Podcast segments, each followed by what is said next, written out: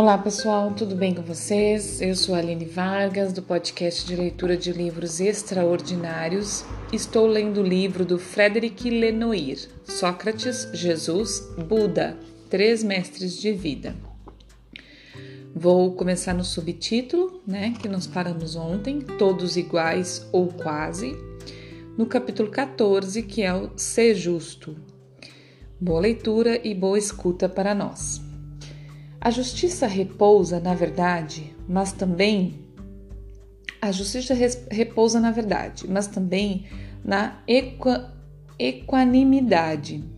Experimentamos naturalmente um sentimento de injustiça diante de todas as desigualdades, a começar pela mais gritante de todas, a incrível disparidade das riquezas entre os indivíduos e as sociedades.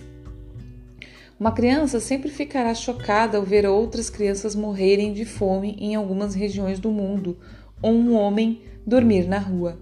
Eliminar a injustiça social e econômica é uma preocupação política que existe desde o século XVIII e que, infelizmente, falhou de modo trágico nas experiências comunistas.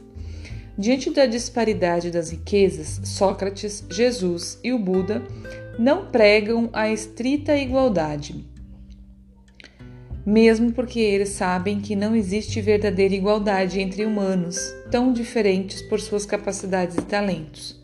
Como vimos, eles mesmos dão um exemplo do desapego e de certa pobreza voluntária e chamam os ricos a partilhar, como se soubessem que a igualdade econômica seria impossível de ser posta em prática por uma simples vontade política. Eles então apelam para a consciência de cada indivíduo, para que ele mesmo pratique uma repartição material mais justa. Somente quando os indivíduos se transformarem e aceitarem partilhar é que as injustiças sociais e econômicas provavelmente diminuirão. Seus discípulos imediatos, sejam apóstolos do Cristo, sejam os monges do Buda,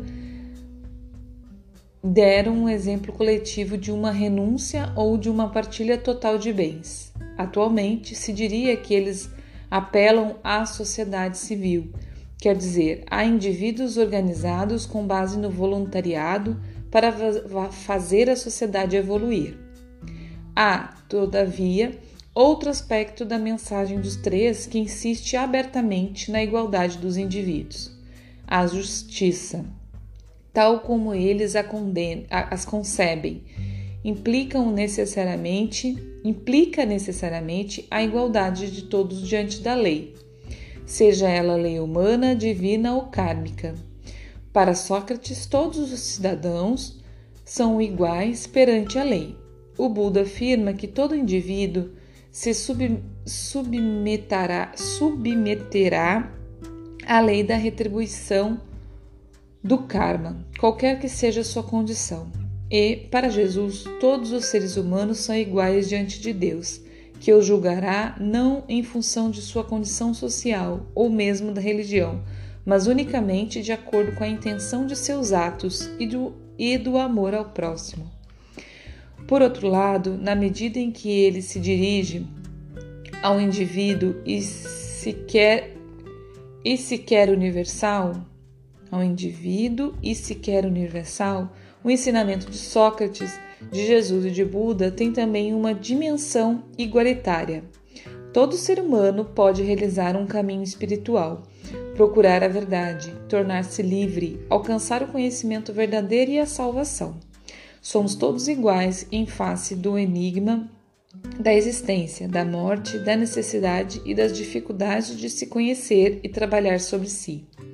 Invocando a justiça e a liberdade individual, a mensagem de Sócrates, de Jesus e do Buda se reveste, portanto, de uma dimensão fortemente igualitária, mesmo que alguns preconceitos sociais, especialmente relacionados à mulher, ainda permaneçam tenazmente neles.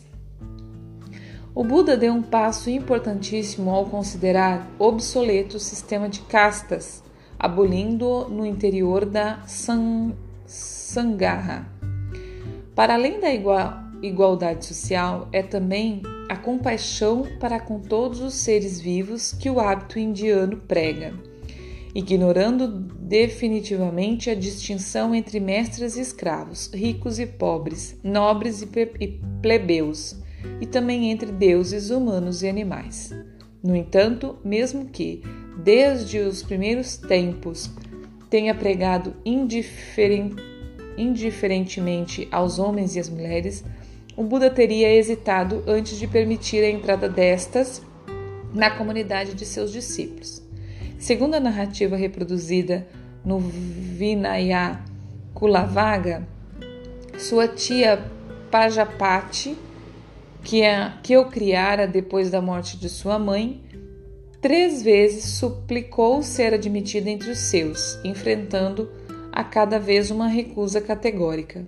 Na quarta tentativa, Pajapati se apresentou ao Buda usando as roupas dos renunciantes, com os cabelos cortados, cercada de outras mulheres do clã Sakaya, em lágrimas, que foram reclamar o direito de integrar a ordem. Ananda, o mais próximo companheiro do Buda, intercedeu a favor de Pajapati e de suas companheiras, lembrando ao Buda que, segundo seus próprios termos, o Dharma se dirige a todos os seres vivos. As mulheres que escolhe, escolhem o caminho da ascese, tal como proclamada pelo Buda, podem gozar do fruto da conversão?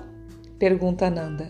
Podem, responde o Buda que acaba cedendo à solicitação, mas impondo-lhes oito condições que, de fato, estabelecem a inferioridade das monjas em relação aos monges. Assim, elas não podem passar a estação das chuvas num lugar onde não esteja pelo menos um monge, que lhes dispensará seus ensinamentos duas vezes por, por mês. Elas também não podem presidir a seus próprios rituais, nem advertir um monge, mesmo que ele seja muito mais novo que elas, enquanto o inverno, enquanto o inverso é autorizado. E o Buda assim termina seu discurso. Se as mulheres não tivessem obtido a permissão de abandonar a vida de família para se juntarem ao Sangha, a lei teria durado mil anos. Mas agora, com as mulheres, agora que as mulheres receberam essa permissão, a pura religião não durará tanto tempo, mas apenas 500 anos. Em últimas palavras antes de falecer, o Buda lembra ao fiel Ananda que o interroga sobre o modo de se comportar com as mulheres. Não as olheis, não lhes faleis. Essa forma de misoginia perdurou ao longo dos séculos. As monjas budistas são sempre relegadas às tarefas subalternas dos monastérios. monastérios. A tradição considera que é mais favorável e até indispensável nascer no corpo de um homem para alcançar o despertar. O Dalai, Lama é outros e outros mestres budistas que vivem no Ocidente mantém um discurso menos discriminatório ou abertamente feminista, mas foi justamente pelo contato com as sociedades ocidentais que a causa das mulheres influenciou a religião budista. Longe de falar quando me pagam, de me desculpa, longe de falar quando me pagam, de me calar quando não me dão nada Deixo tanto o rico como o pobre me interrogarem, afirma Sócrates na Apologia de Platão.